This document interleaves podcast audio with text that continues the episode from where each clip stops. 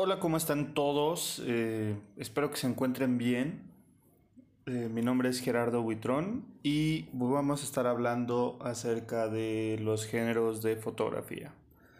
Pues bien, muchos de ustedes ya me han escuchado, muchos otros no, a lo mejor es la primera vez que me escuchan.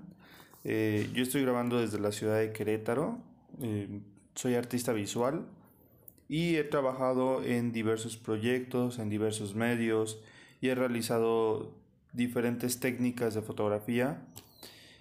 Y justamente ayer, ayer domingo 9 de junio, estaba preparando el nuevo taller que voy a sacar y me conflictué un poquito porque no sabía como qué es lo que esperan, qué es lo que quieren escuchar, qué es lo que quieren aprender, cuáles son como, como la base en la que estamos parados. Entonces me dediqué a hacer un sondeo rápido por Instagram, en las stories de Instagram.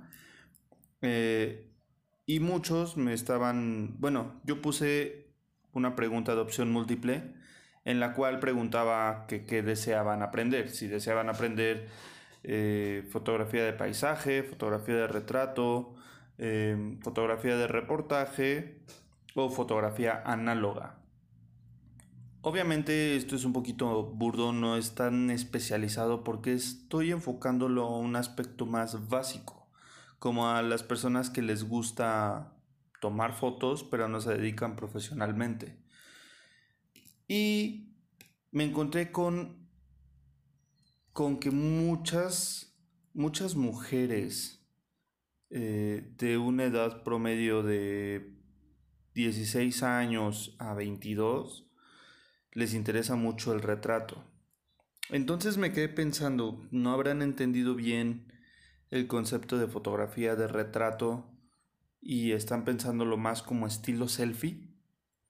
Entonces sí es un poquito complejo el tema, sí, sí me causó un poquito de revuelto y por eso decidí grabar este nuevo episodio del podcast en Adentro Online para hablar precisamente de los géneros de fotografía.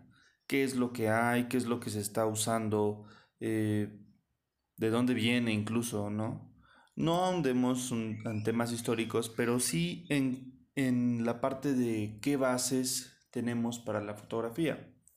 Entonces me puse a, a, buscar, a estudiar un poquito la, la historia o, o qué de dónde parte toda esta parte de la fotografía. Y bueno, encontré muchísimos géneros. Obviamente todos hemos hecho de todo un poco profesionalmente a los que, lo que nos dedicamos a esto, pero siempre es importante que te especialices. Si te vas a dedicar profesionalmente, especialízate en algo. No importa si es solo fotografía, pueden ser diversos géneros o diversos temas pero sí es bueno eh, trascender un poquito en algo que te llame la atención, en algo que te apasione. Entonces eh, encontré, bueno, dentro de, de algunos libros, encontré también la parte más básica. Y es la que les quiero platicar. Entonces, hablando de géneros de fotografía, independientemente de la cámara, eh, te vas a enfocar a hacer ese tipo de, de...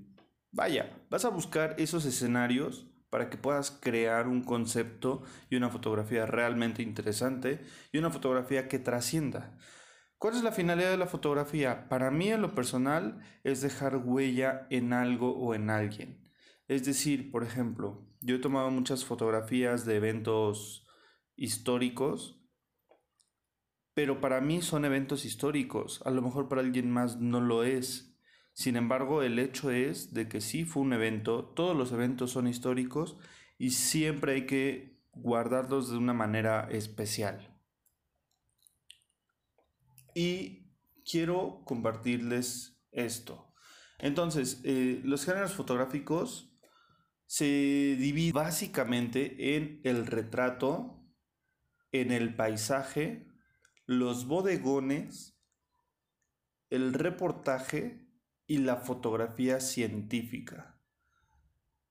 Entonces, dentro de todo esto, todavía, vaya, hay muchos más eh, géneros, pero estos son los géneros más comunes, los géneros que te pueden servir día a día.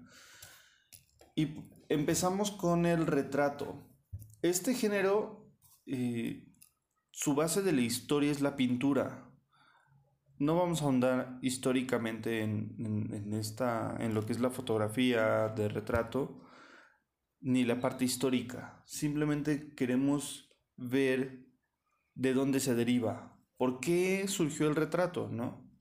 Entonces este, este género eh, se deriva de la pintura, ya que es la representación del cuerpo, no, ya sea todo el cuerpo o simplemente la cara, y gira en torno a la idea de mostrar las cualidades físicas y morales de las personas que aparecen.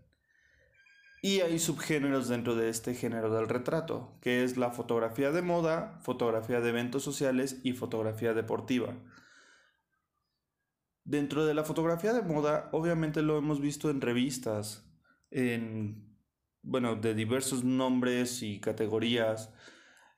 También las fotografías de eventos sociales, las bodas, 15 años, eh, bautizos, 3 años, este, etcétera, etcétera graduaciones y la fotografía deportiva. Obviamente la foto cuando es digamos el final mundial, del mundial de la FIFA eh, va el capitán del equipo que ganó del país que representa le dan el trofeo y levanta el trofeo y esa expresión de todos cuando están festejando el que ganaron el campeonato esa es una fotografía de retrato porque estás indagando en las características, en las, en las cualidades humanas, en las cualidades físicas de la persona. Entonces se, se torna a retrato. Y esa fotografía va a perdurar y va a quedar en la posterioridad. Entonces, esa es la parte de retrato. Aquí, hoy en día, ya se vuelve un poco controversial porque viene la parte de las selfies, que sí, son un retrato, obviamente. Pero las selfies, em, creo que yo ya va a entrar en un nuevo subgénero de retrato.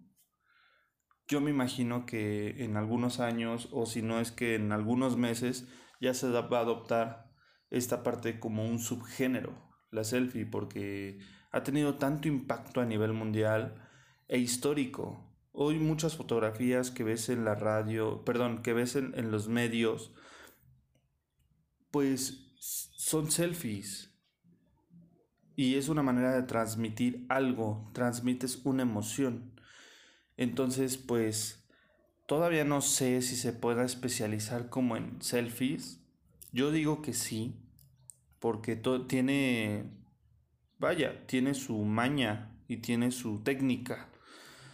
Porque esta técnica es, por ejemplo, está el bastón selfie, ¿no? Que también causó mucha controversia y sigue causando controversia en museos, en parques, en edificios, en muchos lugares no te, no te dejan usarlo, es juzgado, etcétera, etcétera. Pero el palo selfie es como si usaras un tripié para paisaje.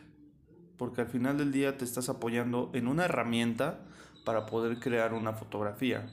Entonces para mí se me hace muy muy interesante esta parte de la, del subgénero, del nuevo subgénero, digo yo, que va a entrar. En segundo, el segundo género es el paisaje. ¿Quién no se ha enamorado de un paisaje hermoso que ha visto en revistas de renombre, eh, llámele, no sé, Life, National Geographic, México Desconocido, este, etcétera, etcétera, travesías? donde muestran paisajes hermosos. Y muchos de nosotros nos hemos acercado a la fotografía gracias al paisaje, porque luego queremos tomar ese atardecer increíble con esos tonos rojos, naranjas que se ven y sacas el celular, sacas la cámara, tomas la foto y cuando la ves no sale como en las revistas. Y te quedas pensando, bueno, es que mi cámara no es buena, bueno, es que no sé, no soy profesional, es que no nací para esto. Y pues no, realmente para hacer una foto de paisaje es paciencia. No es de que nada más llegues, saques la, la cámara y tomes la foto. La mayoría de los fotógrafos de paisajes siempre llevan sus tripiés, siempre llevan dos o tres cámaras incluso, porque en uno montan un lente telefoto para hacer el acercamiento y que se vea más grande el cielo o que se vea más grande la montaña o que o darle o que se vea más grande el sol o la luna y darle más detalles o énfasis a primer plano o a segundos planos, etcétera, etcétera. es muy grande este tema. Y en la otra cámara pueden usar un lente gran angular, que es básicamente para poder tomar toda la inmensidad del, de la escena del paisaje. Entonces es, es muy interesante cómo trabajan en el paisaje. También se deriva de la pintura y es la fotografía de espacios naturales o urbanos o de algunos elementos de esos espacios. Los subgéneros que hay es la fotografía de arquitectura, la fotografía aérea, fotografía de, la naturaleza y la fotografía submarina. Eh, pues la fotografía de arquitectura, tú lo puedes ver en folletos, lo puedes ver eh, todo el tiempo en internet. Cuando te están mostrando una casa para vender, Contratan a un fotógrafo especializado en arquitectura porque tienes que mostrarle la mejor parte y la mejor escena de ese concepto arquitectónico. Tienes que buscar la esquina, si va a ser de arriba contrapicada, si va a ser de abajo, si va a ser en el centro. Este, la mayoría de los fotógrafos de arquitectura trabajan casi siempre con diafragmas cerrados, que va de F8, F16, F22 para poder conservar toda la nitidez y toda la profundidad de campo de la escena. Entonces es padrísimo. A, mí en lo personal me encanta todo ese tipo de, escenas. La fotografía de la naturaleza, como decíamos hace rato, por ejemplo la imagen de una montaña o la fotografía submarina. O sea, cómo eh, nos asombra a muchos fotógrafos que se dedican a eso, que había un fotógrafo de National Geographic que decía, yo difícilmente me meto a bañar sin una cámara porque me puedo perder algo. Obviamente es metafórico, pero es real. Eh, este fotógrafo comentaba que él tiene que llegar al fin del mundo y ya una vez que llegó al fin del mundo meterse al agua y fotografiar. Pero tiene sus costos. O sea, costos no de equipo. Que obviamente sí es relevante, pero el costo social, el costo de, de familia, de cuánto tiempo tienen que esperarse para aprender a tomar una fotografía de paisaje y, y no ven a su familia en todo ese tiempo, en lo que están planeando, en lo que están viajando, en lo que están trabajando. Es un trabajo que requiere muchísimo tiempo, muchísima concentración, pero que al final tiene también sus, sus frutos. Y bueno, también está la fotografía urbana, que Vaya, este género también es muy, muy controversial porque hace poco estaba viendo un, un documental de Vivian Myers, que fue una fotógrafa urbana que le encantaba hacer retratos callejeros y escenas urbanas. Y todo esto fue con, con, en formato de 120 milímetros. Entonces es una mm, una característica muy interesante, muy noble, muy bonita y también es, eh, es, de estudiar mucho la escena. Eh, hay muchas fotografías de todas partes del mundo y por ejemplo México es uno de los lugares enriquecedores para hacer este tipo de fotografía. O sea, ¿quién no le gusta caminar por el centro histórico del Distrito Federal, bueno, ahora Ciudad de México o de Reforma? Y capturas escenas increíbles, ¿no? O sea, todo el tiempo, esta fotografía se caracteriza mucho por el blanco y negro, aunque últimamente se ha estado usando mucho el alto rango dinámico, que es el HDR, para poder explotar al máximo los colores de una ciudad. Eh, entonces estaba viendo este reportaje de la fotógrafa Vivian Myers que no le gustaba ser reconocida como fotógrafa entonces guardó muchos de sus carretes, muchas de sus fotografías y no habían salido a la luz pública. Hasta que en una subasta alguien compró esos negativos creyendo o buscando historia. Eh, vaya, a ver qué encontraba de historia porque estaba escribiendo un libro y a ver qué fotografía le podía funcionar para la publicación de, del mismo. Y se topa con grandes fotografías de, de Vivian Myers. Entonces es muy interesante. Y bueno, eso es la parte de paisaje. Es, no es solamente salir y tomarle fotos al paisaje. Al de que tengo que irme a la montaña más chida, la montaña más grande o más lejos para poder hacer una buena foto de paisaje. Cuando podrías salir a la calle de tu casa y te vas topando con muchas cosas. Puedes toparte con un taquero y puedes toparte en una cena de noche. Eh, en fin, hay muchísimas maneras de poder hacer fotografía urbana. Y es una fotografía muy noble, que a mí en lo personal me encanta mucho. Y yo siempre saco, bueno, salgo con mi cámara y, me gusta traer un 35, un 50 milímetros para poder fotografiar esas escenas. Y una cámara discreta.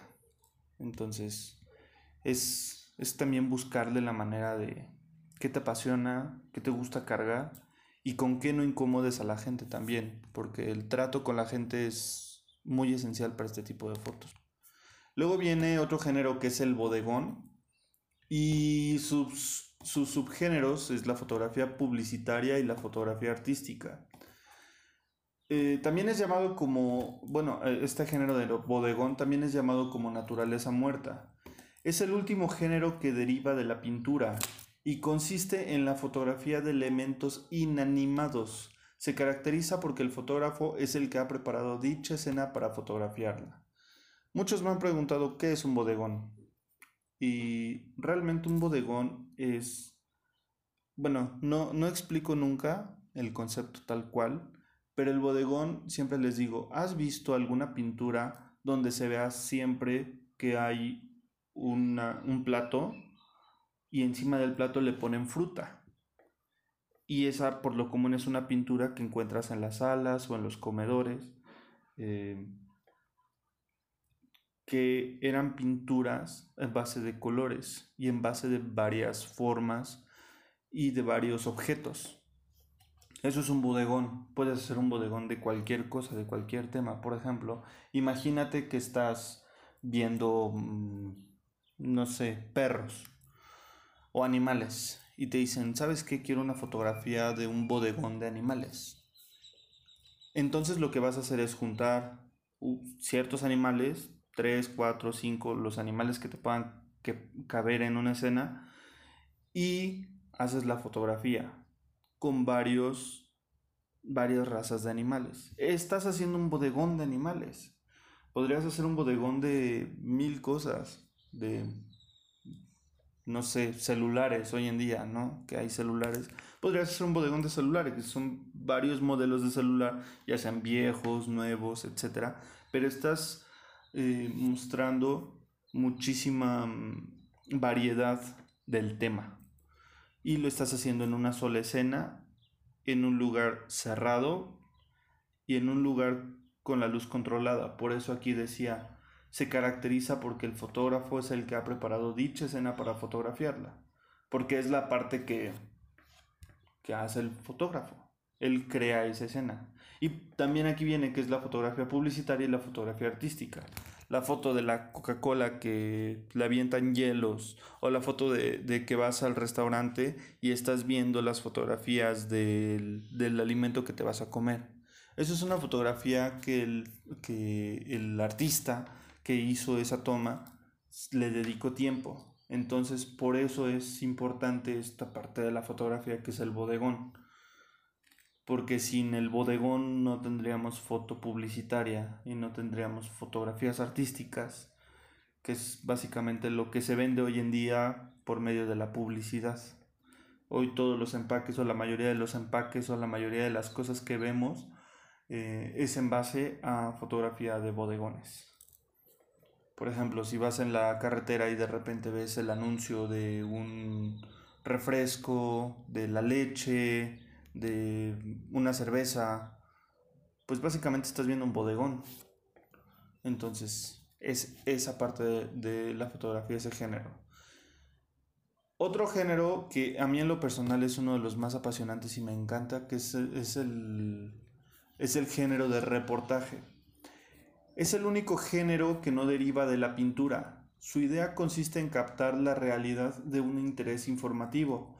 Permite registrar en un momento muy breve una realidad que cambia de continuo, por eso es considerado el género por excelencia. Empezó a realizarse usualmente cuando las cámaras fueron evolucionando y eran más compactas, así eran más fáciles de transportar. Los subgéneros de, esta, de este género es fotografía de prensa, fotografía de guerra y la fotografía documental. Básicamente la fotografía de prensa pues lo hemos visto en todos los periódicos, en todas las revistas, donde vas capturando la historia. La fotografía de guerra no se diga, o sea, es, es algo muy dramático y en muchas ocasiones traumante y de hecho hay, hay mm, muchísimas fotografías de la Segunda Guerra Mundial hecha por judíos, por ejemplo, que estaban en los campos de concentración. Y como eran cámaras ya más pequeñas, podían guardar los carretes, podían guardar las películas y, los, y las cámaras para que no se dieran cuenta, pero ellos estaban registrando todo eso. ¿Por qué? Porque sabían que en un futuro eso iba a ser histórico e iba a marcar un momento de transición en la fotografía, y no solo en la fotografía, sino en la historia y la vida de muchas personas, específicamente los judíos, obviamente. Y está la fotografía documental. Hace poquito estaba viendo otra película que se llama Life, eh, la historia de... No me acuerdo del, actor, pero el, es James, no me acuerdo qué y el fotógrafo se llama Dennis. Entonces este actor es de Hollywood, va empezando es en los años 50 y este fotógrafo le empieza a hacer eh, una historia basada en fotografías de su vida en Illinois. Entonces es muy interesante cómo se mete el fotógrafo en la vida de este actor desde la desde que lee, con quien platica, a qué eventos va, pero de una manera muy natural y de una manera de cero poses. Entonces hace un trabajo exquisito y, y básicamente todos los fotógrafos de live hacían ese tipo de trabajo documental. Entonces va perdurando año con año. Y la última, que es la fotografía científica, es el último género que vamos a platicar hoy. Y la fotografía científica, también llamada fotografía aplicada, es un grupo de especialidades fotográficas destinadas a obtener información valiosa en forma de imágenes para la investigación o el control de procesos, en todas las ramas de la ciencia, la industria y la educación. Hoy en día se han manejado muchísimo este tipo de fotografía porque gracias a los avances tecnológicos Hoy podemos ver cosas que no se veían hace 50 años, es más, hace 10 años habían cosas que no se, podíamos, que no se podían ver. Por ejemplo, uno de los subgéneros es la fotografía médica, la fotografía térmica o la termografía y la fotografía pericial. Es decir, eh, la fotografía médica, gracias a los microscopios y gracias al avance tecnológico de la fotografía, han podido tomar fotografías eh, uniendo microscopio y cámara para poder hacer fotografías de lo que antes no podías ver ni te imaginabas. Eh, la fotografía térmica, por ejemplo, que alcanzas a ver tonos verdes, azules en, en, las zonas frías y en las zonas cálidas amarillo, naranja, rojo. Y te va mostrando la, la calidez y la parte fría de una escena. La fotografía pericial, que es una fotografía que de hecho se ha dividido en, dos partes, ¿no? Que muchas veces es la fotografía de la nota roja, pero si lo usas con, con fines de investigación se vuelve una fotografía pericial. Y si vas indagando más y más y más, encuentras cosas, encuentras detalles que no alcanzaste a ver a simple vista y durante la investigación logras ver más allá de esa fotografía. Entonces, hay muchos géneros, hay muchos subgéneros. Obviamente estamos creciendo a pasos agigantados en la parte de la fotografía.